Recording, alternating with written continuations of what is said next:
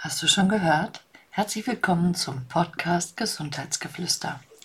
Mein Name ist Dr. Annette Pitzer und ich bin Heilpraktikerin für Gesundheitsprävention.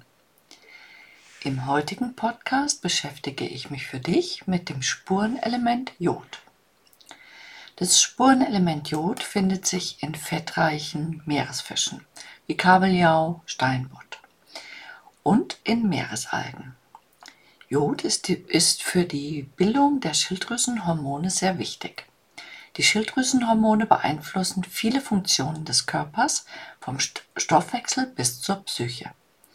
Jod gehört zur Gruppe der Halogene. Daher ist es wichtig, Jod gleichzeitig mit Antioxidantien zu sich zu nehmen. Ich verlinke dir ein Produkt in den Notes. 1812 wurde Jod erstmals aus Meerestang gewonnen. Doch erst rund ein Jahrhundert später berichtete man darüber, dass Jod in der Schilddrüse vorkommt. Man entdeckte, dass erkrankte Schilddrüsen häufig jodarm oder völlig jodfrei waren. Viele Länder und Regionen der Welt gehören, so auch Deutschland, zu den Jodmangelgebieten. Jod wurde in der letzten Eiszeit mit dem Schmelzwasser der Gletscher aus den Böden ausgewaschen und ins Meer gespült. Der Jodgehalt in Pflanzen und tierischen Lebensmitteln hängt weitgehend vom Bodengehalt der Anbaugebiete ab. Ein Jodmangel kann zu einer Vergrößerung der Schilddrüse, also einem Struma führen. Im Volksmund wird das Struma als Kopf bezeichnet. Reagiert Jod mit bestimmten Fetten, so entstehen unter anderem als äh, Jodlactone.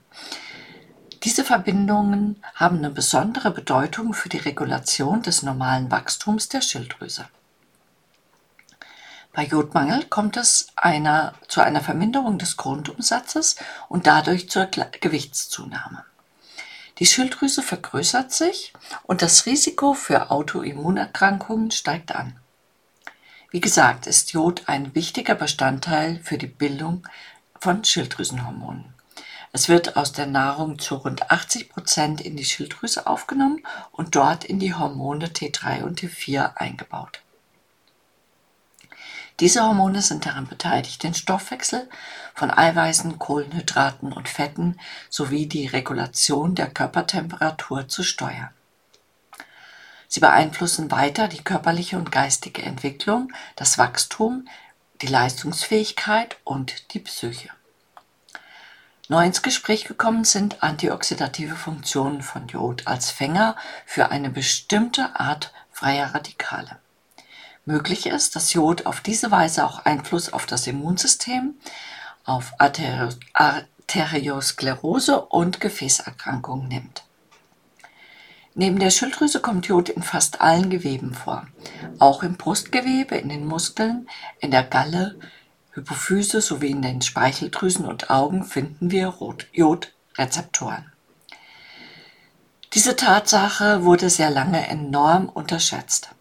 Dann stellte man sich die Frage, warum asiatische und vor allem japanische Frauen ein fünffach niedrigeres Brustkrebsrisiko als Frauen in westlichen Ländern haben. Japanische Frauen verzehren bei traditioneller Ernährung regelmäßig Seetang und Meeresalgen die reichlich Jod enthalten. Jod trägt nicht nur zur Verminderung gutartiger Brustveränderungen, sondern auch zur Risikominimierung von Brustkrebs bei. Daher wird Setang in der traditionellen fernöstlichen Behandlung von Brustkrebs schon lange eingesetzt. Wenn in deiner Familie Brustkrebs vorkommt, dann lass deine Jodversorgung messen. Ich verlinke dir die orthomolekulare Beratung in den Notes. Auch unsere Nervenzellen und unser Gehirn braucht Jod.